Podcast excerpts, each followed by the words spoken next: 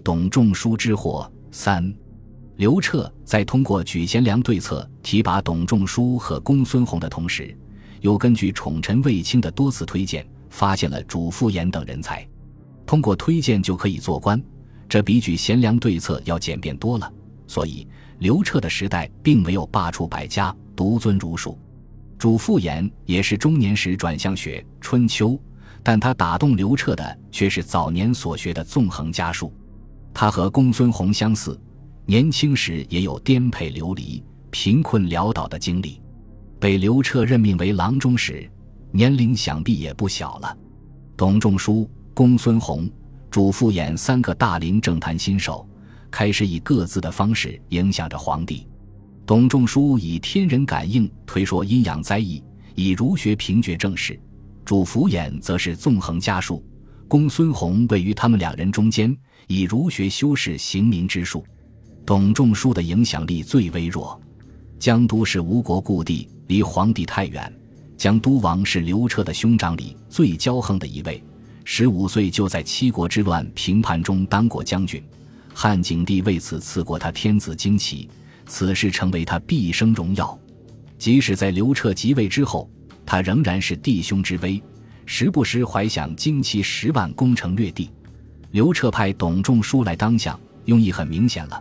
倘若董仲舒能够以礼义降服这位交王，那就证明董仲舒治国是有一套的，将来从王庭重返汉庭，扶摇直上也不是不可能。庆幸的是，江都王对董仲舒还算敬重。据说董仲舒在江都推说阴阳，搞天气预报很有一套，求雨止雨无不灵验。公孙弘的影响力则持续增长，博士做了很短的时间就升迁为左内史，就是后来的左冯翊，是治理长安及周边皇陵经济的显宦。虽然与董仲舒同为二千万人，分量可是完全不同。他有时候也会向刘彻进谏。例如，刘彻要打通与西南诸国的联系，公孙弘就认为此举耗费民力而无所用，向刘彻力谏，刘彻根本不听。但这些没有影响皇帝对他的敬爱，因为公孙弘为人谈笑多闻，也就是诙谐博学，很容易相处。他从来不与刘彻过分争执，即使在廷议前与同僚商量好的事情，到了刘彻面前，他察言观色，会顺着刘彻的意思改口。以至于名臣吉案曾当着公孙弘的面向刘彻告状说公孙弘不忠，不忠，从吉案这个忠直刚正的人嘴里说出来就是佞臣的意思了。但是公孙弘自认并非佞臣，他向刘彻表达心迹，说了一句让后世更认为他是佞臣的话：“知臣者以臣为忠，不知臣者以臣为不忠。了解我的人知道我是忠臣，不了解我的才以为我不忠。”这似乎是一句拙劣的狡辩，但史书却记载，精明无比的刘彻对这句话非常欣赏，以至于越是有人诋毁公孙弘，刘彻越是欣赏他，因为这句话确实不是狡辩。公孙弘劝谏皇帝珍惜民力，不要好大喜功，是符合儒家之道的。他不与皇帝当面争执，也符合儒家的温柔敦厚。他在廷议时开陈其端，是人主自责。能针对问题拿出几套方案让皇帝定夺，而且其行甚厚，辩论有余，能分析出道理，举止却很厚道。这说明公孙弘确有才能，不是一味奉承，虽小节有亏，绝非佞臣。刘彻天天看在眼里，怎么会觉得他不忠？但无论是董仲舒还是公孙弘，眼下都比不上如日中天的主父偃。主父偃提出推恩令。解除了三代帝王的心头之患，被刘彻大加赞扬。主父偃也自是受宠，大胆涉入内外朝诸多大事。他上书支持立卫子夫为皇后，令皇帝、卫青都倍感欣慰。他揭发燕王刘定国淫乱王庭，致燕王自杀，燕国绝嗣而废除，一时朝野震动。诸侯王更是听到主父偃的名字都会害怕。这些都是皇帝家事。一般的大臣避之尚恐不及，以免惹上祸端。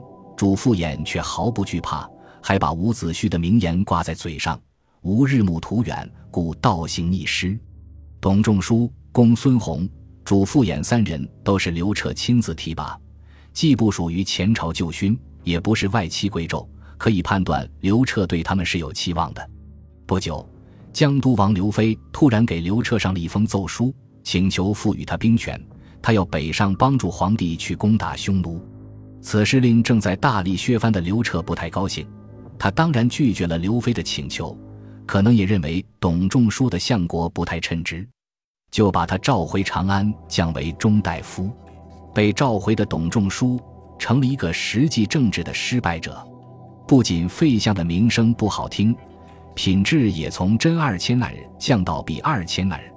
当董仲舒以中大夫的身份进入郎中令官署时，中大夫主敷衍，朱买臣等皆以复杂的目光注视着这位新同僚。回到汉庭的董仲舒渐渐看到一个与当年不一样的、更真实的公孙弘。这是一个与叔孙通很相似，以儒学取媚帝王、缺乏刚毅之气的公孙弘，是被九十多岁的齐学素儒缘故生斥为公孙子，务正学以言，无取学以阿士的公孙弘。也是一个被朝中公认的贤臣，如吉案所排斥的公孙弘。他身为皇帝宠臣，却对皇帝那些有违君德的言行很少规劝，也没有建议皇帝更化改制。另一方面，主父偃也把董仲舒视为敌手。他没有料到，一个失职的废相，回到中央后竟然频频被皇帝召见，又是问前年夏天的夏霜、五月的地震，又是问去年七月的大风。又是问今年夏天的大旱和蝗灾。皇帝最近宠爱的一位棋友叫乌丘寿王，还有太史令的儿子司马迁。皇帝竟然令他们都跟随董仲舒问学。主父偃可能更担心董仲舒与公孙弘都是儒家，一旦连城生气，会给他的仕途带来不可预测的影响。他去董仲舒家，趁主人还没来的时机，刻意翻找书案，窃取了董仲舒的《灾异说》。书中记录的正是董仲舒当年任太常博士时向刘彻奏对辽东高庙和高祖便电起火时的原稿，其中杨师节、火灾初等文字历历在册。主父偃将此书奏明皇帝，刘彻预览后脸色不是很好看，因为杨师节就是说那两次起火的原因在于皇帝。刘彻相信灾异，但对借灾异批评皇帝是高度警惕的。他召集太常博士和弟子们都来讨论。儒生们到了未央宫，主父偃把检测给博士和弟子传阅。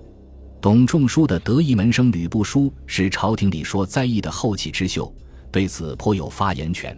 他指出检测里有杨师姐的话，尤为大逆不道，认为说在意者当死。主父偃对吕不书称道了一番，又听了其他人的意见，召见就结束了。几天后。廷尉的虎狼之士闯进董仲舒宅邸，将董仲舒带入廷尉狱。一头雾水的董仲舒在狱中颇受了些苦，直到吕不韦哭着来探监，董仲舒才知道发生了什么，并觉得这次难逃一死。一个人在死前会想什么呢？董仲舒或许会认识到自己离权力中心其实很远，根本没有机会推动朝廷的更化改制。他虽然在天人三策里提出一整套方案，但都没有被皇帝采纳，也没有其他的大臣支持，更不必说驯服君王了。在牢狱之灾中，更能深为儒生在权力斗争中的无力。廷尉尚未审理董仲舒的案子，一道诏令下来，董仲舒免死。不知道是刘彻的恩赐，还是公孙弘的相助。董仲舒回家后，来不及给自己压惊。第一件事是把书案上所有言说灾异的简帛拿到庭院里，一把火烧了。阴阳灾异，确属天道，泄露天道，性命难保。今后还是只在心中说灾异吧。劫后余生的董仲舒彻底沉寂了，公孙弘却可能在主父偃对董仲舒的陷害里觉察到自身的危险。公孙弘深知更化改制绝非一代人之功，眼下最要紧的是防范主父偃。换言之，先清除掉敌人，且得到皇帝的支持，才谈得上下一步的事情。这下一步就是人要有一大批且源源不断的儒生进入朝廷做官。虽然朝廷举贤良已经十几年，但举贤良并不是稳定和常态的入仕渠道，人数也不多，没有人，无论是清除政敌还是劝谏皇帝，都难以成功。昔年赵宛王臧之败，今日主父偃之成，已经证明了这一点。很快，公孙弘就听到皇帝拜主父偃为齐王国相的消息。主父偃就是临淄人，他这些年刻意收集了不少齐王淫秽失节的内幕，可能是有什么前因要报复。把这些内幕一股脑捅到刘彻那里，刘彻这才拜他为齐国相。如果他在齐国再次掀起大案，比照当年处理燕王的案子，回来后很可能升任御史大夫。到那时，公孙弘就将屈居主父偃之下，性命或将难保。所以，公孙弘要加快升迁的脚步。主父偃离开长安之前，也颇做了些准备。他授意同辽中大夫朱买臣。两人一内一外，戮力维持局面。到了齐国，主父偃先是羞辱亲朋故旧，以报复当年他们对自己的蔑视、忽视、鄙视。不几日，又让手下人试探齐王，先问问王和他姐姐通奸的事。主父偃吩咐他的想法是循序渐进，先让手下人从一件事问起，让齐王摸不清虚实多寡，自己再去和齐王理论。如此一进一退。不怕齐王不服。大概与此同时，主父偃得到消息，公孙弘被拜为御史大夫，他感到了压力，迫不及待要与齐王摊牌，希望把齐王的案子办得漂漂亮亮。再加上手中还握着赵王的把柄，回到长安后可以与公孙弘一搏。但主父偃万万没有想到，他的手下询问完齐王之后，齐王大概是担心遭受燕王一样身死国灭的命运。当晚就自杀了，齐王之死打乱了主父偃的设想，自杀意味着齐王还没有审判就死了，案子就黄了。再加上赵王因为有把柄在主父偃手中，更要借齐王自杀一事做文章。主父偃决定即刻动身返回长安，向皇帝解释。不过流言比快马更快，主父偃人还没到，皇帝已经为齐王自杀之事震怒。以为是主父偃逼齐王自杀的，再加上赵王怂恿，主父偃刚入函谷关就被拿下。齐王之死既是国事，又是皇帝家事。刘彻赵丞相平吉侯薛泽、御史大夫公孙弘以及新任廷尉张汤来议事。张汤也担任过太中大夫，与主父偃、朱买臣、赵禹同列。不过。张汤与赵禹都是入仕多年的大臣，彼此交好；而主父偃与朱买臣是刘彻提拔的新贵，彼此相合。张汤与主父偃关系未必密切。此番主父偃下廷尉，廉洁苛刻的张汤客观地指出，主父偃确实未曾逼迫齐王自杀。不过，赵王等人举证主父偃接受诸侯贿赂和卖官已经查实，所以主父偃应按照贪污罪处死。丞相平吉侯薛泽一向忠厚，主张暂时留主父偃一条命。刘彻也觉得主父偃很有才干，不太想杀他。而此时，公孙弘说了一句话：“齐王自杀无后，国除为郡，入汉。主父偃本首恶，陛下不诛主父偃，无以谢天下。”这句话并不容易理解，但刘彻马上明白了。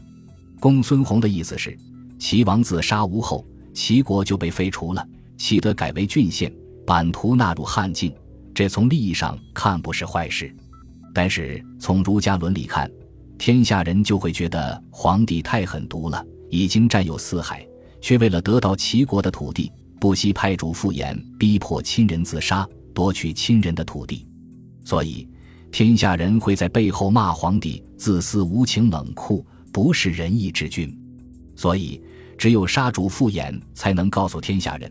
看，皇帝并不想这样，是主父偃辜负了皇帝。刘彻对公孙弘的建议非常满意，他甚至不满足于杀掉主父偃。公孙弘、张汤分明只听得刘彻的语音放送，主父偃族诛。本集播放完毕，感谢您的收听，喜欢请订阅加关注，主页有更多精彩内容。